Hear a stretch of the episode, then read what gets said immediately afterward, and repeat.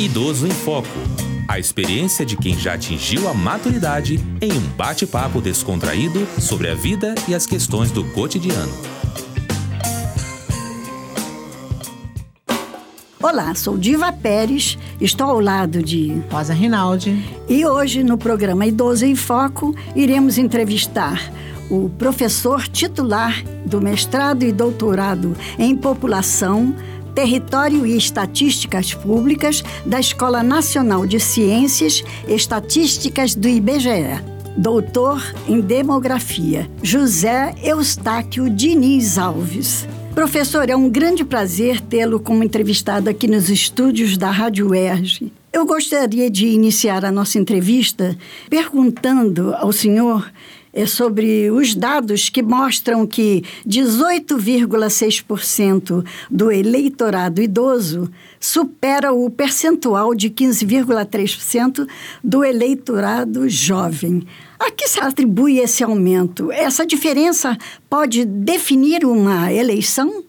Olha, em primeiro lugar, agradeço o convite, a oportunidade para a gente discutir uma questão é, demográfica, mas também uma questão democrática, né, das, é, da cidadania, né, do povo brasileiro. E essa questão do idoso, ela é muito interessante, porque existe uma ideia é, que o Brasil é, é jovem, que o Brasil, que os jovens vão para a rua, que os jovens mobilizam, né, e os jovens vão decidir uma eleição.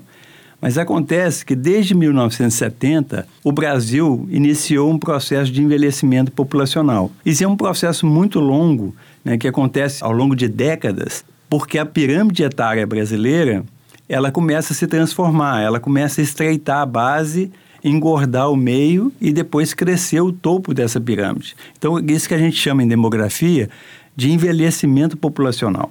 É um processo de muito longo prazo. E então, isso, a cada ano, né, a percentagem de idosos na população, ela vai aumentando. E o interessante a gente ver nas eleições presidenciais é que nas eleições de 2010, a proporção de jovens de 16 a 24 anos era maior do que a proporção de idosos de 60 anos e mais. Nas eleições de 2014, esse número praticamente empatou, com até uma ligeira vantagem dos idosos. E agora, em 2018, os idosos, como você falou, já são quase 20%, né, e os jovens 15% do eleitorado é, total é, do país. Então, os idosos, considerando 60 anos e mais, né, eles já são maioria em relação aos jovens de 16 a 24 anos. E no futuro, eles vão ser uma maioria muito maior, vão ser duas ou três vezes maior. Então, país, cada vez país mais... mais envelhecido, né? Não, o, o, o, país mais envelhecido do mundo é o Japão. Sim, sim. Mas Não, o, o, Brasil, nosso. ele está indo, ele tá indo nesse caminho de, de é. dos outros países europeus é. e é, com uma velocidade é, muito rápida. Então, isso quer dizer o seguinte, com esses dados que o TSE é, divulgou recentemente, o que eles mostram é que os idosos já têm um peso é, muito grande nessas eleições e vão ter um peso cada vez maior nas próximas eleições. Então, os candidatos eles têm que prestar atenção nessa nova composição do eleitorado. O senhor acha que o fato de os eleitores serem mais idosos muda o perfil das pessoas que serão eleitas?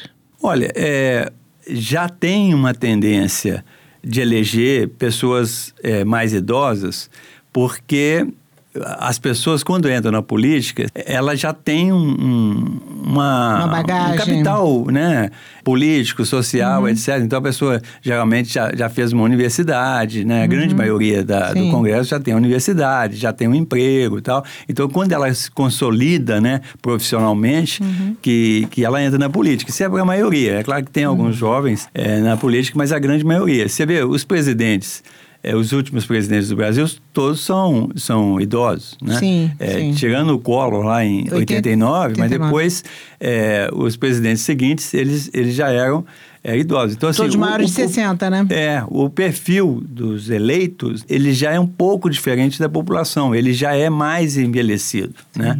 Agora, o interessante de ver é o seguinte, que o discurso sempre foi um discurso de apoiar os jovens, etc. Né? E hoje vai ter que mudar esse discurso, né? porque é, a percentagem de, de, idosos é tão grande. Né? Aquela coisa que o pessoal falava, antigamente, as praças, né? você tinha brinquedo para as crianças. Hoje você tem... brinquedos para os jovens, para os idosos. Assim, é. para os idosos. É verdade. O senhor acha que esse nosso processo de envelhecimento da população e sobretudo essa parte, nessa parte de, de eleitores que a gente está falando, só acha que nós estamos seguindo os modelos já acontecidos na Europa e no Japão? Ou o nosso caminho está diferente? Porque o Brasil, até pouco tempo atrás, era considerado o país dos jovens. Né? Era o país do futuro. Não foi muito rápida essa mudança? Então, eu fiz um artigo, inclusive foi publicado no Cadernos da Fundação Conrad Adenauer, é, exatamente mostrando essa velocidade do envelhecimento do Brasil comparado com outros países. E é muito interessante você ver o seguinte: a França foi o primeiro país do mundo a ter 7% de idosos é, na população, que foi em 1870. Depois, para dobrar para 14%, ela gastou 100 anos. E para dobrar de novo de 14% para 28%, vai demorar mais 100 anos. Então é o seguinte: a França, para sair de 7% de idosos na população para 28% de idosos na população, ela vai gastar 200 Exato. anos. O Brasil vai gastar 50 só. É. Ele, ele, ele, começou muito mais tarde. Sim. É, para chegar a 7% da população foi em 2012. Mas para chegar a 14 vai ser 2031. E para chegar a 28 vai ser 2062. Muito rápido, né? Então, assim, é, é uma rapidez. É, não é só o Brasil, pensar que é o Brasil único, mas por exemplo, a Coreia do Sul é assim também, a China é assim também. Uhum. Porque, assim, todos os países que começaram a transição da fecundidade é, é, mais atrasado, foi mais recente esse processo, é, quando começou a transição, a transição foi muito rápida. E o envelhecimento populacional, ele depende muito disso, da, da rapidez com que você acontece a transição é, da fecundidade. Sim. Então, o Brasil vai ser não é o mais rápido, não, mas é entre os países que vai ter um envelhecimento populacional mais rápido. Então as pessoas até assustam, porque assim, você há 20 anos atrás era, era diferente. É. Né? É, é, você, 10 anos atrás era diferente. Você falava que o Brasil né? era o país e, do futuro. Isso, e agora nós estamos caminhando para um país que a gente fala grisalho, estamos... né? Uma é. onda grisalha. É, é verdade. É, professor, como é que a longevidade pode afetar as eleições a longo prazo? E os jovens, a partir de que idade já podem votar? Não, os, os jovens já podem votar a partir de 16, né? É optativo e a partir dos 18 é, é obrigatório. Mas interessante é o seguinte, que a quantidade absoluta de jovens está diminuindo. Quer dizer, é, na população, e aí diminui no eleitorado também. também. Porque, assim, a, as crianças de 0 a 4 anos já estão diminuindo há muito tempo no Brasil.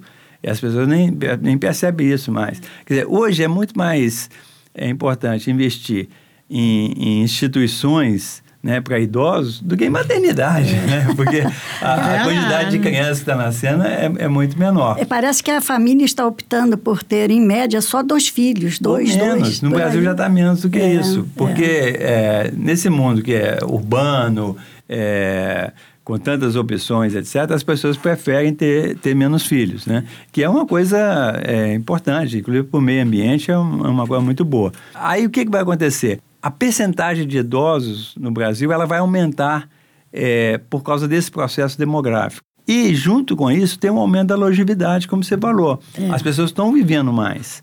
Aí tem uma questão no eleitorado, é o seguinte, porque é, no Brasil o voto é, para o idoso a partir de 70 anos, é ele, facultativo, ele é né? facultativo. Né? Então, se a pessoa vai viver 100, 110 anos, é, a gente não sabe até que ponto que que essas pessoas vão votar. A, gente, dizer, a né? gente sabe, um. a gente sabe que tem muito idoso acima de 70 anos que faz questão, né, de, de votar, etc. Como Mesmo que for até vota nulo, né? Como cadeirantes, é, como, é. Como é cadeirante, etc mesmo que for votar nulo em protesto ou, ou for escolher um candidato, etc., ah, tem muito idoso que, que prefere. Agora, tem muito idoso, não só idoso, já que está desiludido também com a política, que acha que não vai adiantar nada, etc., então prefere nem votar. Então, isso. Por exemplo, aqui no Rio de Janeiro, na última eleição né, para prefeito, que em 2016, quem ganhou foi o voto que chama ninguém. né? É quando você soma abstenção, nulo e branco, ficou em primeiro lugar. É. Os dois Marcelos, né, que estavam disputando, é. vieram em segundo e terceiro lugar. Né? Primeiro, né? O primeiro foi o, o ninguém. Oculto, o é o ninguém, o ninguém. É, que a gente chama ninguém, o voto ninguém. Oculto. E isso agora teve uma eleição em Tocantins agora também é, recentemente e o ninguém ganhou. É, é, ou seja, se você somar abstenção, é, voto branco e voto nulo. Mas a questão é a seguinte: eu acho que o idoso acima de, de 70 anos tem que avaliar se, se né, é, uma, é uma questão individual. Eu, eu, eu, eu, acho que isso que é importante. É, a pessoa tem que avaliar se ela acha que que deve votar, ela vota. E Se eu, acha que não deve votar, não vota. Estando é assim. o ninguém prevalecendo, como é que fica isso? Não, porque o, o cálculo do coeficiente eleitoral, que conta são só os votos válidos. Né? Então, esse voto nulo, branco e abstenção, ele não entra no coeficiente. Então, igual aqui no é. Rio, o ninguém. São rejeitados. É, né? Você não pode eleger ninguém, né? claro, né? Claro. A prefeitura ficar é, vazia. Então, é, ganhou ninguém, mas quem levou foi o primeiro Marcelo. Ninguém não pode ser alguém, né? Não é, pode não passar pode. a ser alguém. Professor, segundo os dados do, do Tribunal Superior Eleitoral, houve um aumento considerável de 41% em relação às pessoas que votam fora do país. Há alguma condição de se saber se esse eleitorado que está fora, que vota fora, que pediu para votar porque está morando fora, é de, de é, são compostos de idosos? Como é que é? O IBGE tem essa condição de não, saber é, disso? Esse dado não é nem do IBGE, é do TSE. Eu posso te adiantar, é, porque esse pessoal que está fora, o Brasil sempre foi um país de imigrante, quer dizer, Sim. a gente recebia Sim. mais estrangeiros do que a gente mandava para fora. Mas a partir da década de 80, que foi foi a gente chama de década perdida, né, que as oportunidades de emprego, uhum. etc, no Brasil diminuíram, começou a sair muito brasileiro, e principalmente brasileiro jovem. Com a crise atual também, que a gente está na maior e mais profunda crise da história do Brasil desde 2004 para cá, é, também saíram muito, muitos brasileiros, e principalmente brasileiros jovens. Né? Então, é, eu não tenho aqui o dado certinho, mas é, a composição é, desse eleitorado é, que está no exterior, ele é um pouco diferente da composição do eleitorado brasileiro. Sim. Agora, outra coisa interessante na composição do eleitorado brasileiro é que não só os idosos estão ficando maioria, mas as mulheres é, idosas estão ficando maioria. Sim. Porque as, as mulheres são maioria da população, mas é, a partir dos 25 anos. Até 25 anos, tem mais homens do que mulheres na ah, população. Porque nascem mais homens Sim. do que mulheres. Essa, no mundo inteiro, nascem mais homens do que mulheres. Mas os homens morrem mais, mais rapidamente do que, do que as mulheres. Então é o seguinte, no Brasil é a partir dos 25 anos. Então, é, a cada ano que passa, que você vai subindo na pirâmide etária, tem cada vez mais mulheres. Né? Então é isso que a gente brinca. Eu tenho, eu tenho um artigo que escreve o seguinte: que é o poder das balzaquianas. Né? As mulheres acima de 30 anos é que vão decidir a eleição no, no Brasil. Né? Porque assim, é, é uma, é uma proporção de, de, do eleitorado muito grande são, são as mulheres idosas. Professor, eh, nós estamos chegando ao final da entrevista, né? lamentavelmente, que estava muito gostoso. Eu queria que o senhor fizesse algumas considerações é, ou mandasse alguma mensagem para o povo eleitor brasileiro, né, que está prestes a ir às urnas, e ao mesmo tempo agradecer a sua presença, que nos honrou muito. Ah, eu que agradeço aí a oportunidade e exatamente nesse momento aí que a gente tendo uma eleição tão importante, né? O Brasil, igual a gente falou, é, ele está numa crise é, muito, muito grande. Eu acho que a democracia ela é muito mais do que uma eleição. Né? A democracia é a participação é, das pessoas em todas as atividades, a participação da sociedade civil.